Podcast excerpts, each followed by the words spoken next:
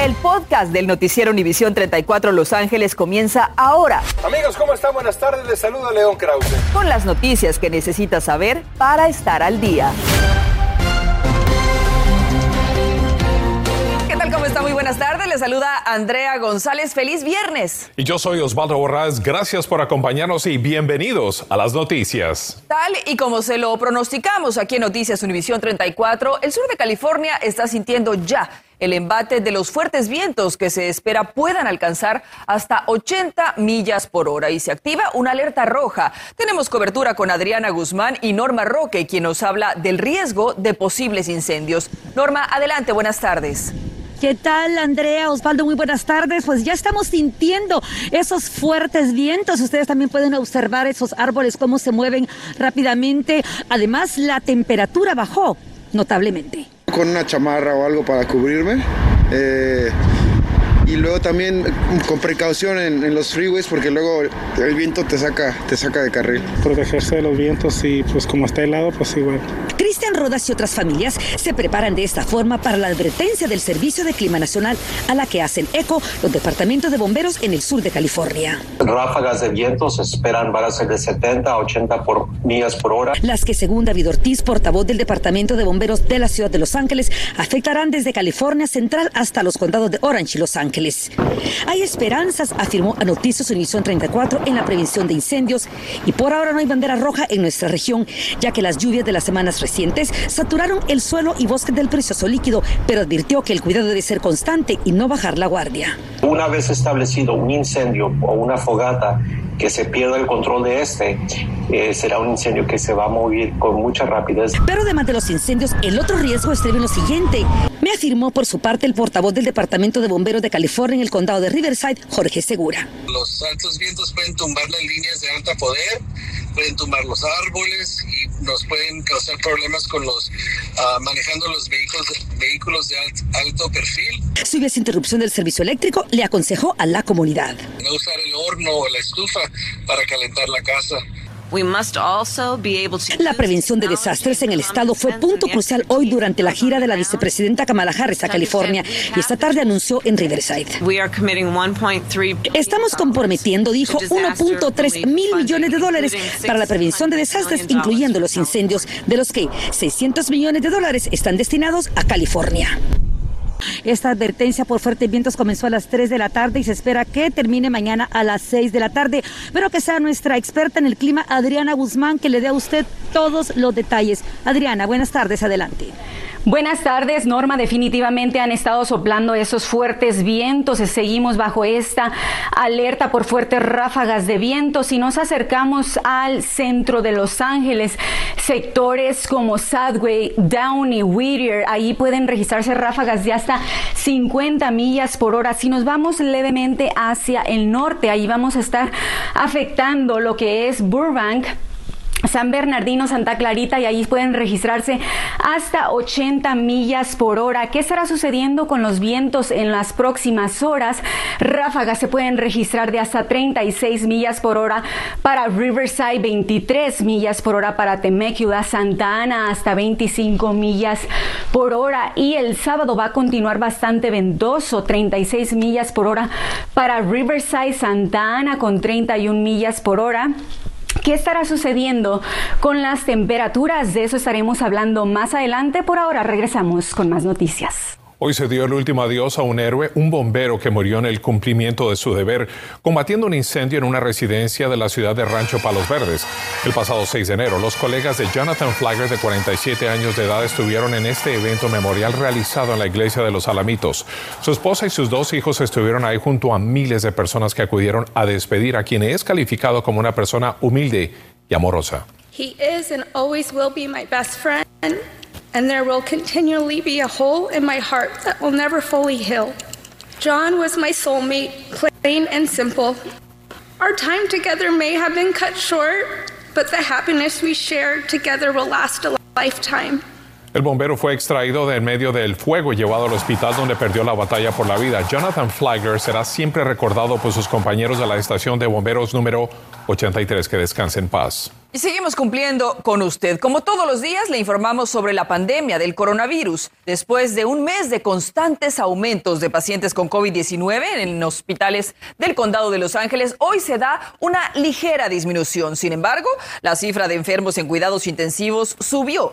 Las autoridades de salud informaron de 43.091 nuevos contagios y 65 muertes por COVID-19. Siguiendo con ese tema, Andrea, esta tarde el Departamento de Salud del Condado de Los Ángeles reveló que hay un leve descenso en las infecciones de COVID-19. Sin embargo, señalaron también que estamos en una situación difícil y muchas personas todavía no se han puesto su vacuna de refuerzo, que lo hagan que lo hagan de inmediato.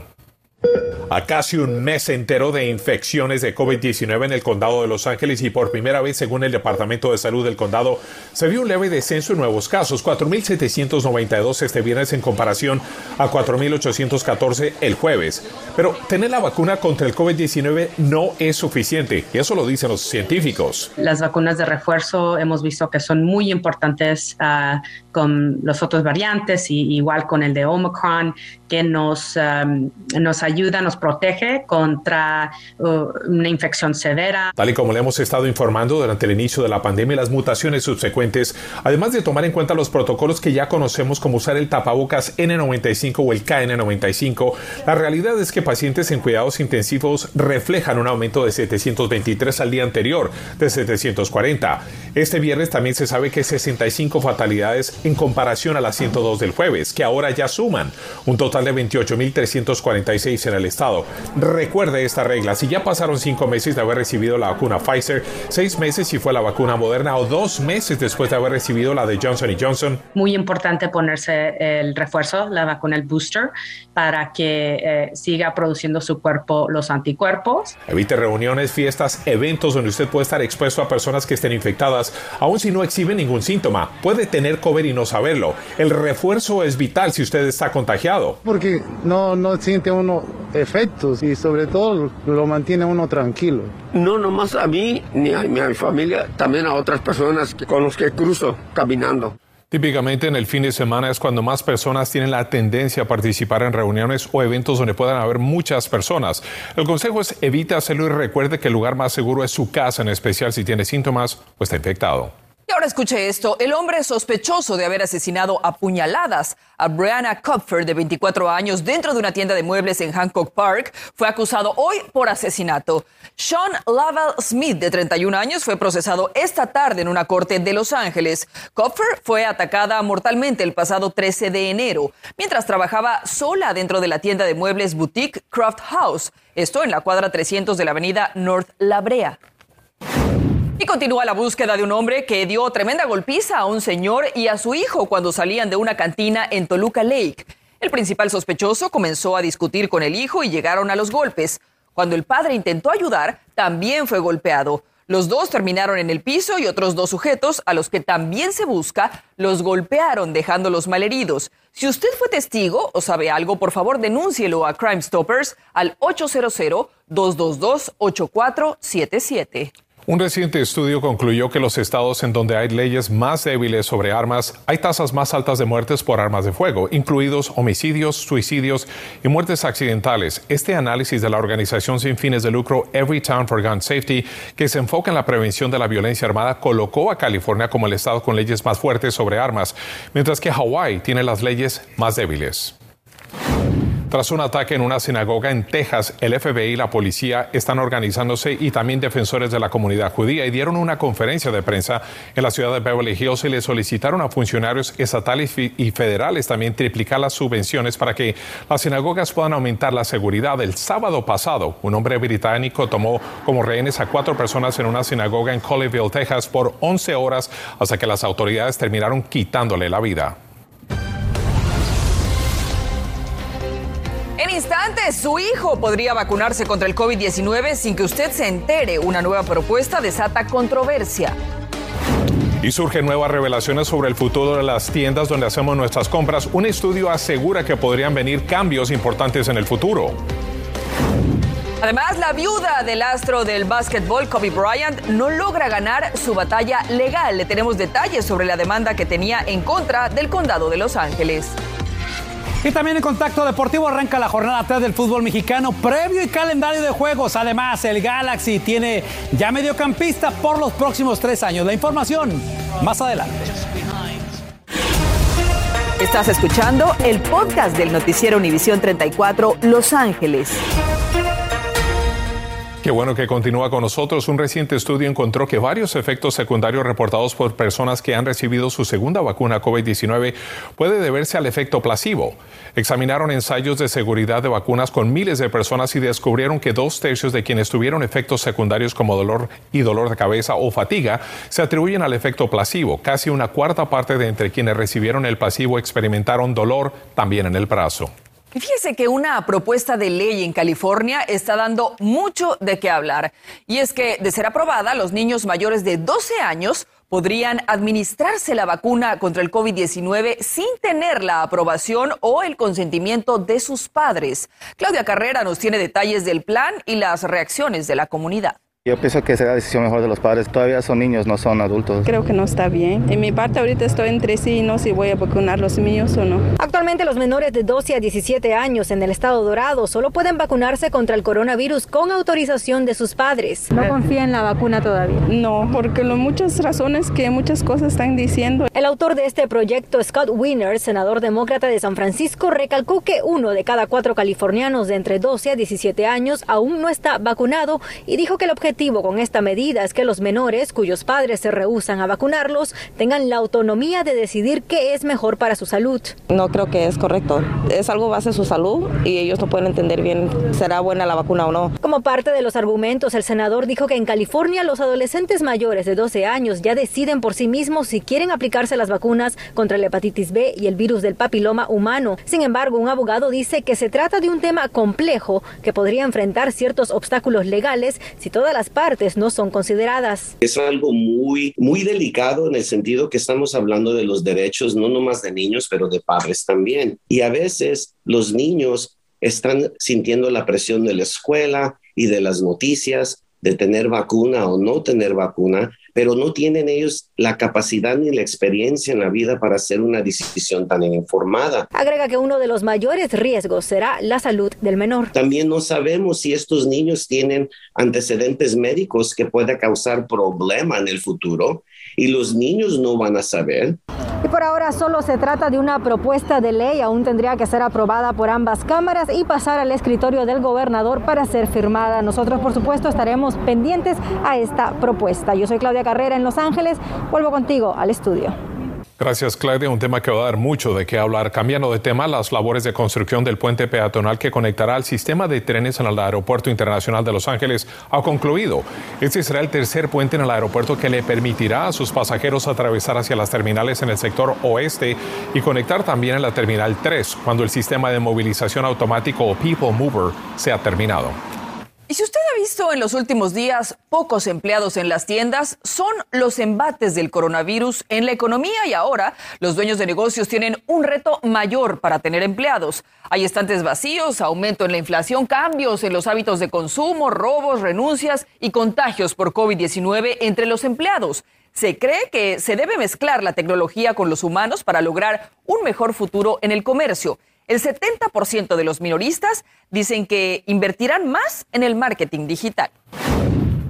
Y la tasa de desempleo en California cayó medio punto porcentual en diciembre, ya que el Estado Dorado agregó 50.700 empleos no agrícolas, lo que representa más de una cuarta parte de los casi 200.000 empleos de la nación que se han generado en ese mes. Según expertos en economía, estos datos indican que la economía de California está avanzando lenta pero constantemente, aunque también aclaran que el impacto total de la ola Omicron no se había sentido cuando se realizó la encuesta de desempleo de mitad de mes. La viuda del astro de básquetbol Kobe Bryant no logró llegar a un acuerdo en la demanda legal que entabló contra el condado de Los Ángeles después que se difundieran algunas fotografías que algunos alguaciles tomaron con sus teléfonos móviles el día del accidente aéreo pasado, el 26 de enero del 2020. Vanessa Bryant presentó la demanda declarando estrés emocional al enterarse que habían tomado las fotos donde su hija Yana de 13 años y su esposo Kobe perecieron. Tendrán que regresar a corte el próximo 11 de febrero.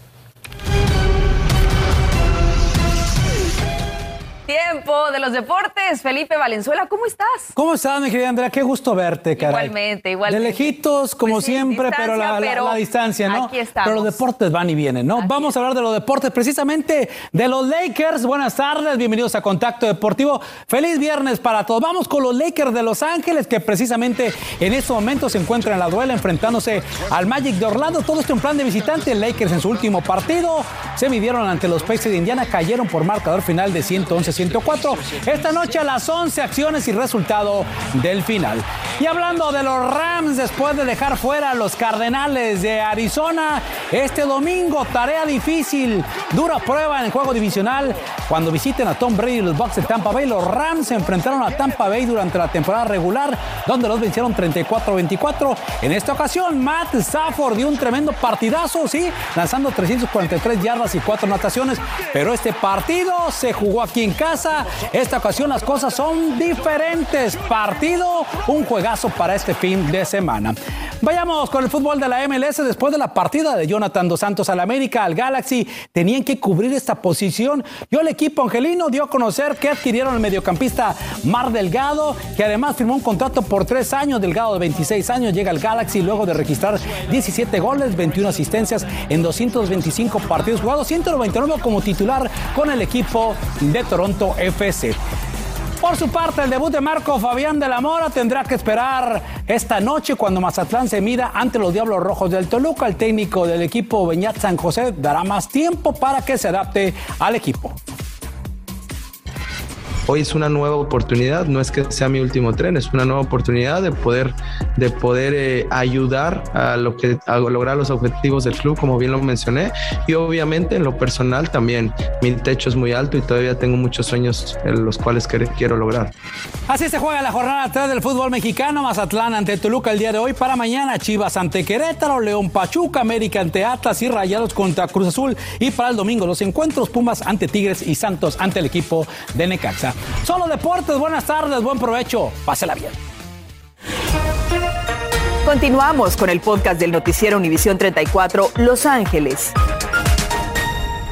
Esta es una buena noticia. El banco Wells Fargo abrió un nuevo programa para proveer dinero a organizaciones sin fines de lucro de, de fondos y a instituciones que puedan apoyar el desarrollo de pequeños negocios que han sido impactados por la pandemia. Escuche. El año pasado nosotros anunciamos un programa para apoyar a negocios pequeños que estaban enfrentando la pandemia. Eh, de parte de ese programa otorgamos más de 420 millones de dólares para poder ayudar a nuestras comunidades eh, y ayudar a negocios pequeños a desarrollar y poder tener el apoyo que necesitan para sobrevivir y pasar todo lo que estaban ah, pasando durante la pandemia. Sin duda, una luz de esperanza para todos estos pequeños negocios que se han visto golpeados después de ya dos años de pandemia debido al coronavirus. Vamos a una pausa, ya regresamos. Esta noche a las 11, atención padres de familia, hay un nuevo reto en TikTok que pone en peligro la, la salud de sus hijos y lo más preocupante es que una empresa de alimentos lo está promoviendo. Además, los contribuyentes estadounidenses deberán enviar una selfie de video para acceder a sus cuentas del IRS. Se lo explicamos para que usted sepa todo lo que necesita esta noche a las 11. Gracias por escuchar el podcast del noticiero Univisión 34 Los Ángeles. Puedes descubrir otros podcasts de Univisión en la aplicación de Euforia o en univision.com diagonal podcasts.